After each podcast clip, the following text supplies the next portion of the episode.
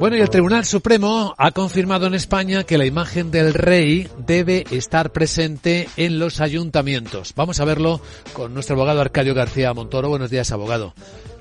Buenos días, Vicente. ¿De qué hablamos?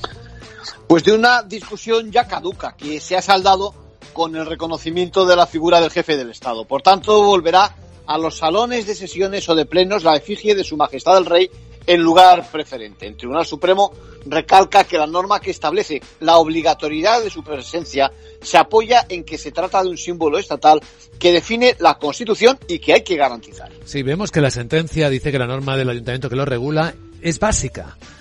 Sí, pertenece a ese común denominador normativo, así es como lo dice la sentencia, que da cuerpo a la unidad y a los intereses generales de todos. Y como norma básica ofrece una regulación uniforme y de vigencia en todo el Estado.